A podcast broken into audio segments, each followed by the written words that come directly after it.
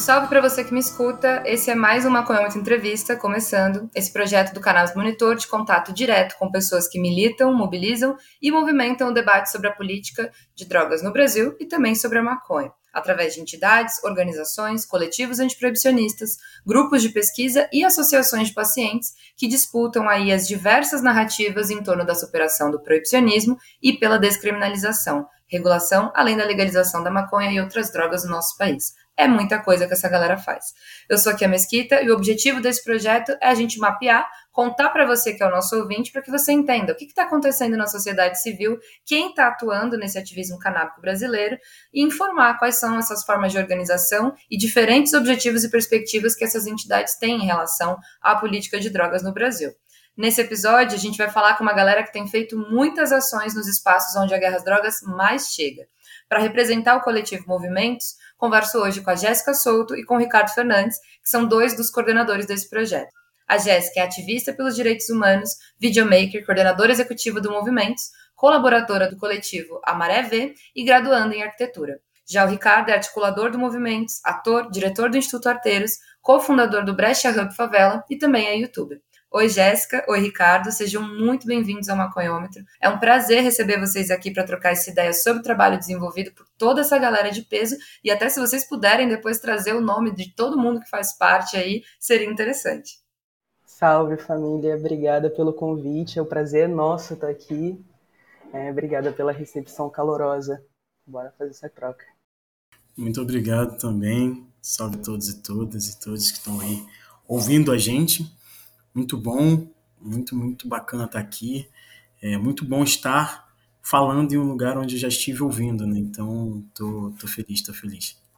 Massa.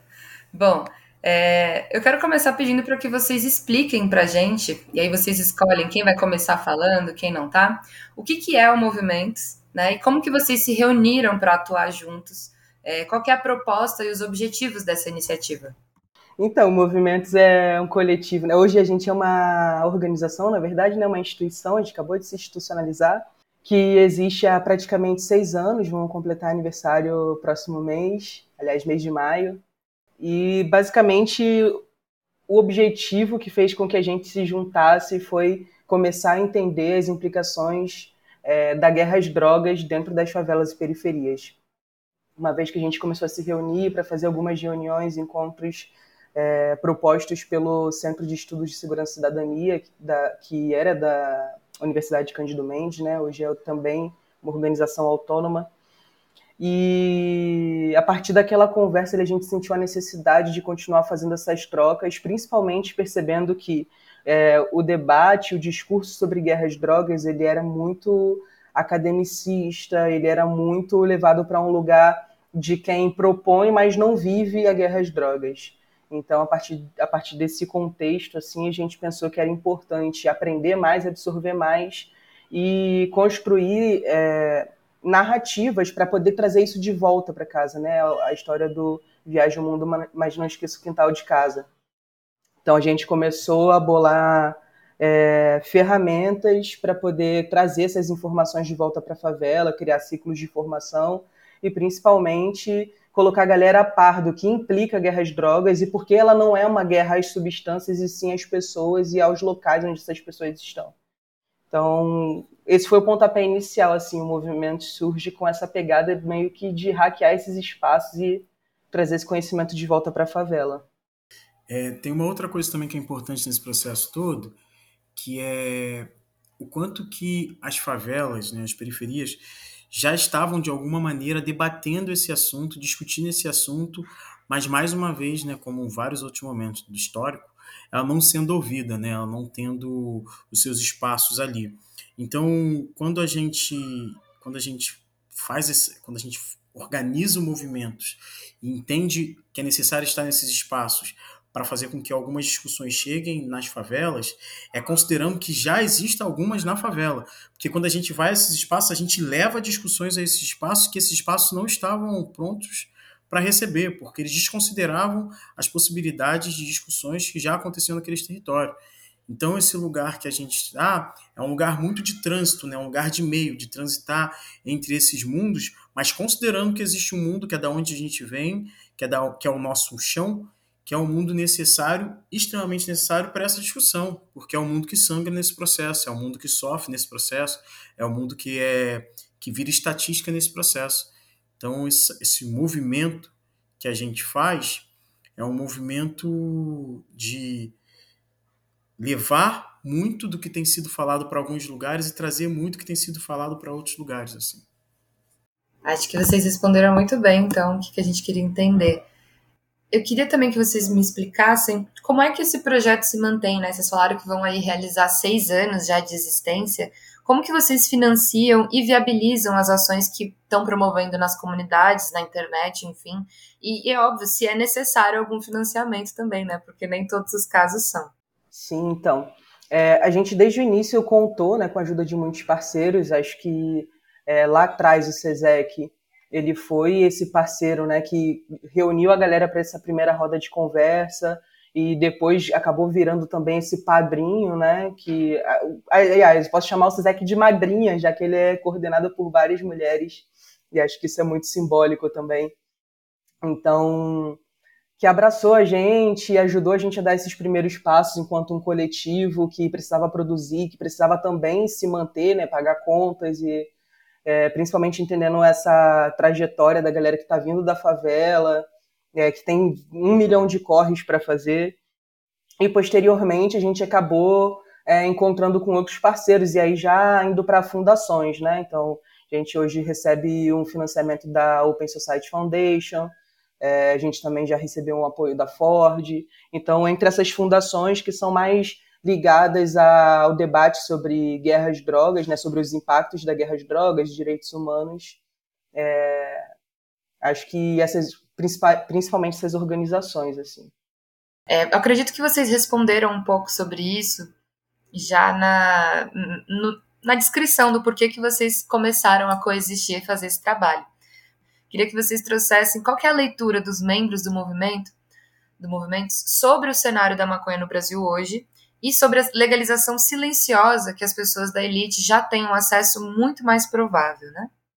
A maconha ela é um, um, um assunto no, dentro do movimento desde a sua formação. A gente fala sobre ela, a gente conversa sobre ela, porque ela é muito falada dentro das favelas de muitas formas diferentes, de maneiras, de alguma maneira às vezes conservadora, mas de algumas maneiras bem progressista, ainda que a pessoa nem saiba que ela está sendo. É, enfim. Então, a gente sempre falou muito sobre ela. E aí eu acho que um momento que a gente falou sobre ela, para além da, da, do uso adulto, né, mas com as outras formas de uso da maconha, foi quando a gente começou a falar sobre o uso medicinal quando a gente começa a falar das, das necessidades que pessoas próximas a, a nós tinham e o quanto que a maconha seria é, boa, positiva para os processos que aquelas pessoas estavam vivendo, desde o processo de dores, é, enfim, dores intermináveis, né? O caso da minha própria mãe, que teve sequelas da chikungunya e ficou com essas dores durante dois anos, até casos de pessoas que estavam tendo ali dores por questões é, de alguma doença que já tinham desenvolvido. Então a gente começou esse movimento de entender como é que era o uso medicinal, porque é, a informação sobre é algo muito distante ainda, infelizmente ainda é algo muito distante das favelas e periferias, né? A, informação do quanto que é eficaz, a informação da maneira do uso, a informação de como se conseguir, informa essas informações são muito distantes ainda. Então a gente ali acessando alguns, alguns grupos, alguns nichos, começou a pegar essas informações para a gente inicialmente, para entender o que, que, era isso e, e começar a exercer o, o, o, essas informações no nosso cotidiano, na nossa vida. Né? Então, quando eu vou até algumas pessoas pedir ajuda para isso e consigo o óleo para minha mãe fazer uso, e minha mãe é uma mulher preta de igreja, né, igreja evangélica, é, ainda assim, por conta do excesso de dor, ainda assim estava totalmente aberta ao uso, estava totalmente receptível e fez o uso e comprovou no corpo dela as mudanças, sabe? E, e, e se emocionou ao perceber o quanto que várias mulheres da mesma idade que ela, da igreja dela, poderiam estar vivendo com uma vida muito melhor e muito mais saudável se tivessem a possibilidade de acessar aquilo, sabe? E aí, como minha mãe é uma enfermeira, né, aposentada, é, ela sofre muito em perceber que existe algo que pode melhorar, pode transformar a vida de algumas pessoas, pode melhorar a vida de algumas pessoas, pode amenizar a dores de algumas pessoas e isso não ser acessível isso ser um bem natural. Então, hoje do movimento, a gente tem cada vez mais debatido sobre isso de uma forma muito mais é, sistemática, com um olhar muito mais de planejamento metodológico, para além de só ser uma narrativa, mas entendendo que se isso de fato faz bem para tantas pessoas de classes sociais elevadas, precisa fazer bem para pessoas de outras classes, porque se hoje isso é proibido no Brasil, só foi proibido porque pessoas iguais a mim, iguais a nós aqui, fizeram uso em algum período e aí por conta disso foi proibido. Então, se tiraram de nós a liberdade de poder usar algo que fazia bem a nós, hoje com todas as informações e com todos os acessos, a gente quer, juntamente com outras pessoas, pensar formas, metodologias, planejamentos para que isso volte para nós, porque essa qualidade de vida não pode ser restrita a tão poucas pessoas como tem sido até então. Eu acho que essa aula que o Ricardo deu é, é isso. É sempre complicado um falar depois do outro, mas. É, assim, acho que só para acrescentar o fato de que a gente vive uma guerra cotidiana, né? Uma guerra com todas as aspas possíveis mas que coloca a gente nesse lugar do é, demonizar as substâncias pura e exclusivamente por tudo, por todas as retaliações que a gente vem sofrendo em, em nome dessa guerra contra elas, né? Então, a gente quando a gente começa a trazer essas informações coloca na balança para a galera do tipo, cara, a guerra às drogas está matando mais do que qualquer outra substância que é vendida ou consumida dentro das favelas isso dali gera uma reflexão e acho que para além disso, assim, tem essa questão é, da maconha medicinal e eu acho que é um, um dos grandes ganchos assim que a gente vem trabalhando recentemente, é, não só porque é uma forma da gente abraçar mais essa galera que está disposta a quebrar esse tabu né, sobre a maconha, sobre outras drogas, inclusive, sobre outras substâncias, mas também o fato de que muita gente dentro da favela hoje sofre impactos emocionais e físicos por conta da guerra às drogas que poderiam, inclusive, estar sendo tratadas pela substância que é combatida, que é uma é um paradoxo isso, quando a gente para para pensar que a droga que a galera está entrando dentro da favela para trocar tiro, para combater, é a droga que podia estar tá encaminhando ali a vida de muita gente. Então, acho que isso para a gente é uma das principais questões, assim como o poder público se faz presente para é, de forma ferrenha para demonizar a, a, as substâncias em geral, mas a maconha principalmente, nesse lugar de onde as pessoas sequer têm o acesso de forma tranquila, segura, né? Acho que a gente está para fazer uma pesquisa agora, né, sobre cannabis medicinal e justamente com essa proposta de entender, tipo, quais são as pessoas dentro de favelas, dentro desse cenário das favelas que hoje têm acesso a cannabis medicinal, que até onde a gente sabe a gente não tem conhecimento desses dados. É, acesso de, por vias legais, obviamente, porque é isso. Enquanto a gente está morrendo pelo combate a essa substância, quem está vivendo por conta dela são as pessoas que podem pagar e que têm condições e que não moram nesses territórios. É muito interessante isso que você falou, Jéssica, sobre a pesquisa de quantas pessoas e quem são as pessoas dentro das comunidades que estão podendo utilizar né, a cannabis medicinal, é, a maconha de forma medicinal. É, porque isso já tinha a ver um pouco com a pergunta que eu ia fazer para vocês em seguida. Como que vocês sentem que as pessoas que moram nessas regiões recebem o assunto do ativismo pela mudança na política de drogas? Né? Vocês falaram que um, um dos motivos pelo qual teve origem o Movimentos era esse, é, essa ideia de fazer um debate sobre esse tema que fosse voltado na juventude e fora do academicismo, né? É, ou não somente no academicismo. Então, assim, como que vocês vêm sentindo nesses seis anos é, uma evolução, um progresso, ou de que maneira as pessoas vêm abraçando esse tema. É, e se elas conseguem compreender também da maneira como vocês realizam, é, de que existe uma diferença dos outros debates, né?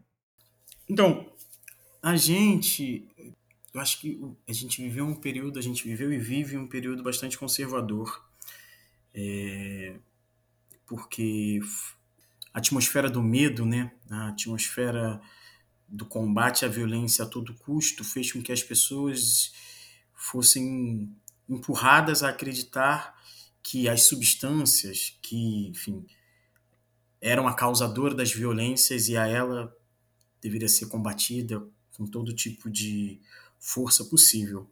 Mas em muitos momentos, assim, em muitas, em muitas escutas assim de pessoas de várias favelas, eu já observei como, enfim, chegou assim, rodas de discussões, pessoas que falavam assim: "Ah, por que não legaliza logo tudo isso?"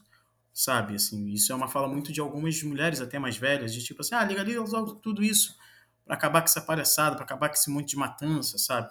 Entendendo que toda essa matança, tudo isso se baseia somente nas substâncias, né? Eu acho que o plano, o planejamento de, de extermínio, de controle das populações pobres e periféricas desse país, os corpos negros, ele é muito bem estruturado a ponto das pessoas acharem que a culpa de tudo isso é por conta de substâncias que são naturais usadas há séculos, sabe?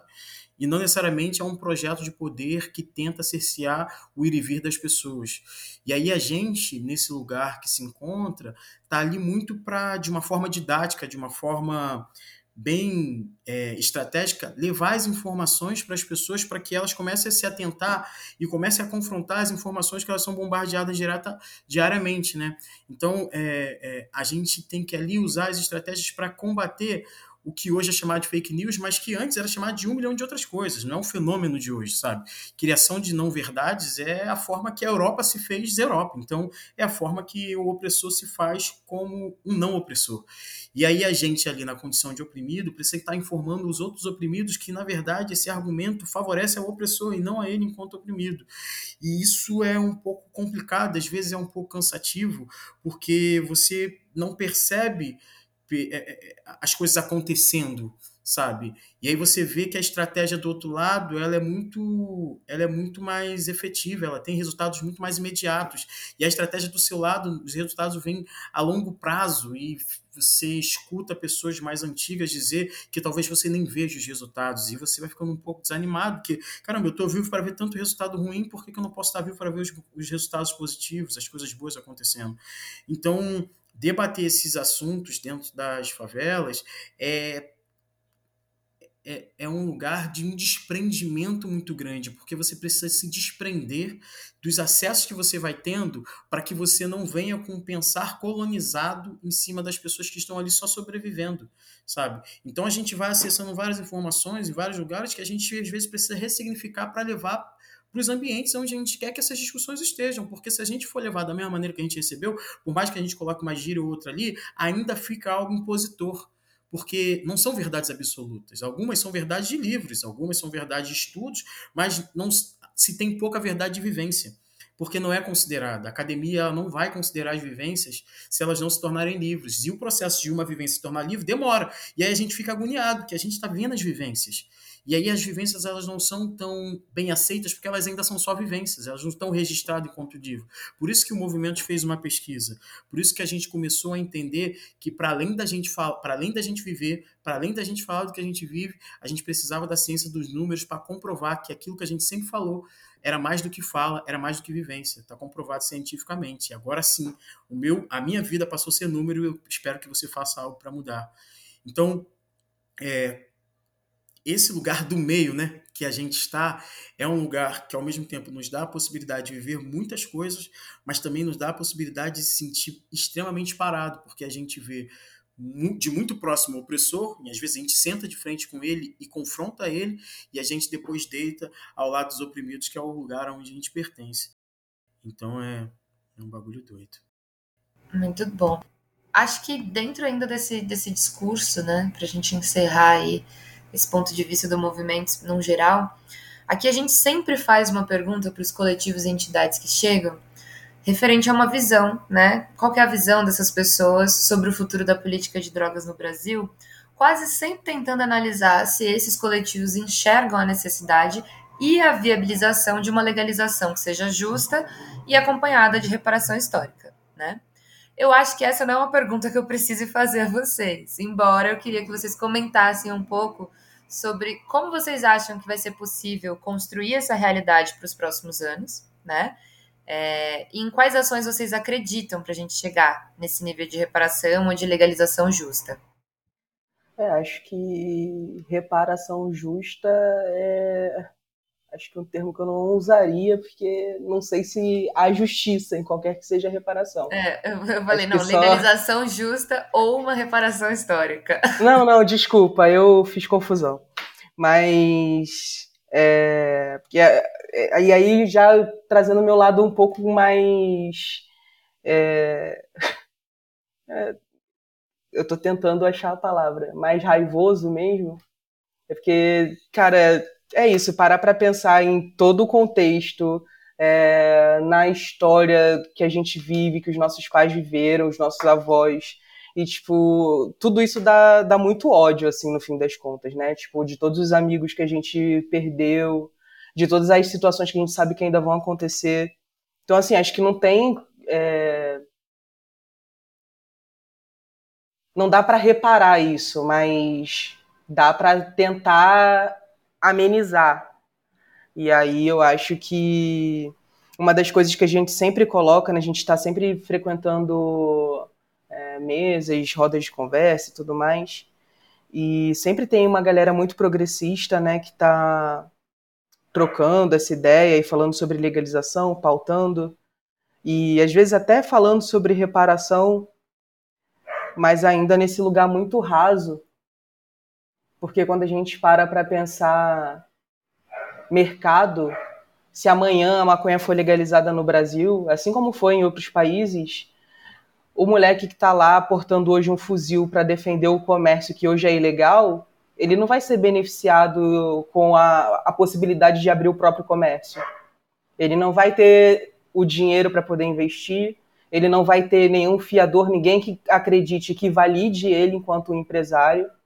Então, assim, é, eu acho que são inúmeras as questões que a gente tem que rever. A questão do encarceramento, de pessoas que foram encarceradas por é, venda, consumo, o que quer que seja relacionado à substância.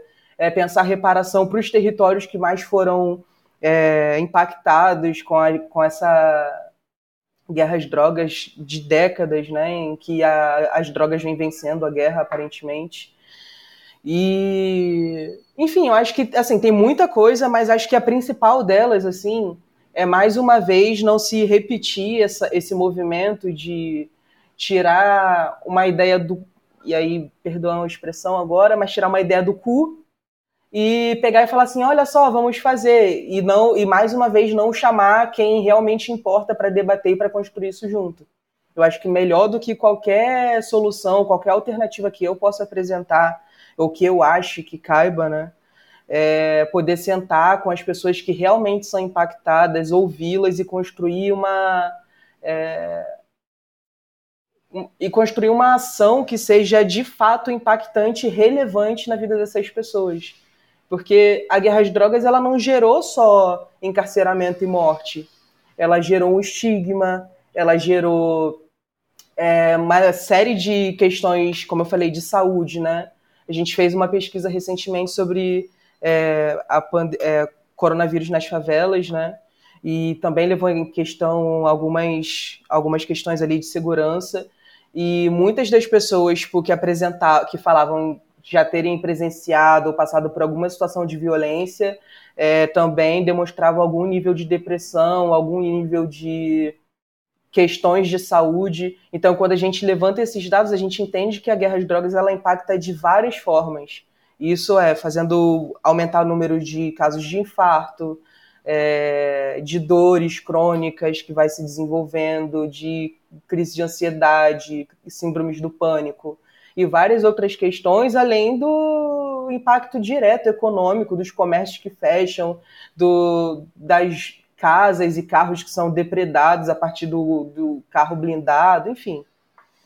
Mas todas essas questões têm que ser levadas em consideração e, obviamente, não vai ser uma pessoa de fora que não tem a menor noção dessa realidade quem vai saber apontar esse caminho. Mais uma vez, a gente não tem que ser usado é, lá na margem como o objeto do estudo ali, sim como o protagonista dessa história. Acho que o que falta para a gente conseguir virar essa chave é começar a olhar para a favela enquanto solução e não como problema. Muito interessante. É, acho que isso se alia muito aquele livro né, de uma época, O Fardo do Homem Branco, onde se reflete um pouco né, sobre quem constrói o problema e quem acha que está resolvendo o problema sem olhar para a narrativa de que criou esse próprio problema, né? É, eu queria que vocês trouxessem também como que as pessoas podem ter acesso e conhecer essas ações, essas pesquisas que vocês vêm realizando. É, eu acessei uma newsletter de vocês recentemente, muito interessante o, o conteúdo, onde tinha até uma gravação no YouTube que vocês fizeram com seis ou cinco jovens de dentro das comunidades para debater o que, que era ali redução de danos, política de drogas, o que eles entendiam. Eu achei essa ação incrível, assim, acho que no, no quesito comunicadora, né, que tenho, acho que isso impacta muito a sociedade, até mais às vezes do que quesitos e pesquisas acadêmicas, né, em alguns conceitos e contextos. E eu queria que vocês trouxessem aí para as pessoas que estão ouvindo esse episódio a se aprofundarem né, no trabalho de vocês e consumirem o que vocês vêm realizando. E até se puderem já dar um, um, um ponto de vista sobre os projetos de 2022, fiquem à vontade, esse é um momento importante. Então, acho que o principal lugar assim para encontrar tudo sobre o nosso trabalho é no nosso site, movimentos.org.br. É, lá vai ter um panorama desde os produtos que a gente já lançou, né, da cartilha, a nossa pesquisa mais recente, artigos, também episódios do nosso podcast, né? A gente se aventura aí de vez em quando, engatinhando ainda nesse processo, mas o Movecast está lá, tem alguns episódios que dá para curtir um pouco. E também dá para acompanhar no Instagram, pelo Movimentos Underline, e no Facebook, é, facebook.com.br Movimentos Underline também, eu acho. É, mas se não for isso, dá para achar lá no nosso site também, numa boa. É, aí fala sobre os projetos futuros, né?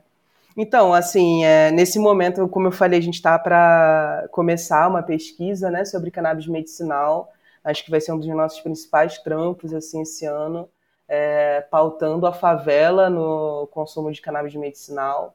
É, como que isso se reflete, né, como a guerra de drogas impacta é, e o proibicionismo impacta no acesso das pessoas a, ao medicamento, principalmente sendo elas moradoras de onde são, tendo a cor que têm.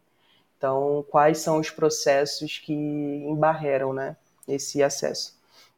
E também a gente vai ter a nossa terceira edição da Residência Movimentos, é, que vai ser no segundo semestre. A gente também está inaugurando agora em abril a nossa nova Casa Movimentos. A gente está de mudança, então está no meio da confusão, mas vai ser muito legal.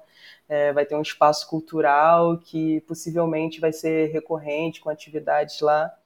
É, um escritório para a galera trabalhar e também Quero um espaço... conhecer essa casa aí, Canal Por favor. Tem que fazer presença. Por favor, estão mais que convidados. É, e aí vai ser também um espaço para acolher projetos parceiros, para encontros, para atividades em geral. E, enfim, fora os nossos trampos é, do dia a dia, comunicação, que vai continuar fluindo, de redes sociais lá, bastante vídeo, produto é, de comunicação para dialogar mesmo com a galera, comunicar com todo mundo. Eu acho que é isso, assim. Então é isso. Eu queria que vocês pudessem compartilhar, então, um ou mais conteúdos, entidades, coletivos que se alinhem ao pensamento do movimento, é, que vocês admirem e recomendem para os nossos ouvintes conhecerem e aprenderem mais sobre o debate. É, tem é, é um projeto parceiro, assim, uma instituição parceirona da gente, que é o coletivo Papo Reto, que tem ali o Raul Santiago, a Alana de Souza, o Tainan Medeiros ali à frente, né, enfim, Renato Trajano, uma equipe muito, muito boa, que faz esse tipo de trabalho também é, ligado à temática de comunicação, ligado à temática de trazer luz e, e advocacy também, né? Eu acho que é um, um, uma instituição bacana para todo mundo acompanhar junto com movimentos. Queria indicar aqui para a galera conhecer, na real, queria indicar dois trabalhos, assim, é, Acho que o primeiro que eu admiro demais, embora é, não seja o foco em si sobre substâncias, mas tem um debate sobre questão é, racial, sobre direitos humanos, que é muito importante, que é o Instituto Marielle Franco. É, acho que vale muito a pena acompanhar, assim. É, tem, tem tido um trabalho muito importante, principalmente nesse cenário que a gente está vivendo hoje, né, político, caótico É, e uma outra organização é o Espaço Normal, que é da Redes da Maré, o Espaço Normal, que é um espaço de acolhimento para usuários de cena de uso, né, é, de substâncias em geral, e faz um trabalho ali de acompanhamento com essa galera, que é muito bacana, assim, é muito foda, e super indico para a galera conhecer, super importante. Muito obrigada, aposto que quem está ouvindo aí não vai perder essa chance de conhecer mais sobre o Instituto Marielle e sobre esse espaço da Maré. É, é isso, pessoal. Eu queria agradecer vocês por terem tido esse tempo de vir aqui explicar para a gente como funciona esse trabalho. Agradecer o tempo que vocês dedicam para a sociedade civil, que vocês dedicam para a comunidade. Então, muito bom poder conversar e entender mais a história e a atividade do Movimentos. Obrigada, obrigada demais pelo convite mais uma vez. Foi um prazer estar aqui com vocês fazendo essa troca. E vamos continuar essa troca aí nas redes sociais, nos encontros, em breve pessoalmente, se tudo der certo. Isso aí, um salve, galera. É isso. Quero agradecer muito a esse espaço aqui, a todo o trabalho desenvolvido, a toda essa troca. Dizer que isso que a gente tem feito movimentos é, é meio porque pessoas já fizeram e fazem coisas antes da gente, pessoas farão coisas. Então, você de qualquer idade, mas que tem um espírito jovem, independente da sua idade, entenda que você é meio. E sendo meio, você está fazendo algo porque fizeram antes e está fazendo para que alguém continue fazendo depois. Então faça muito bem. escute quem está fazendo antes, escute quem fará depois, para que o seu processo seja muito bacana.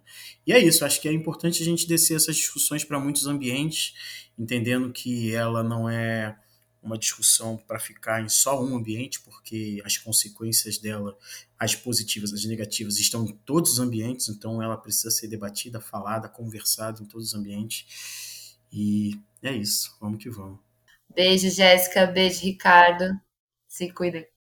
E é isso, galera. Esse foi mais um episódio do Maconhamento Entrevista, seguindo com o nosso projeto de conversas com ativistas e profissionais representantes de grupos da sociedade civil brasileira que disputam as narrativas em torno da maconha no país e atuam por uma mudança de paradigma sobre a nossa falida política de drogas.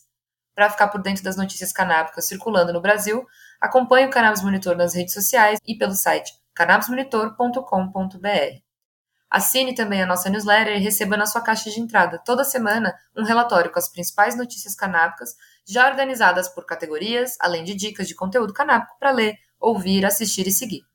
Se você tem condições de fortalecer o nosso corre, contribua com a nossa campanha de financiamento coletivo. O endereço é apoia.se barra Monitor e o link está na descrição desse episódio. O Maconhômetro é um podcast independente produzido pelo Cannabis Monitor Brasil. Esse episódio foi gravado remotamente, contou com a minha apresentação, que é Mesquita, e com a produção, o roteiro e a edição de Gustavo Maia. Um abraço e até a próxima entrevista.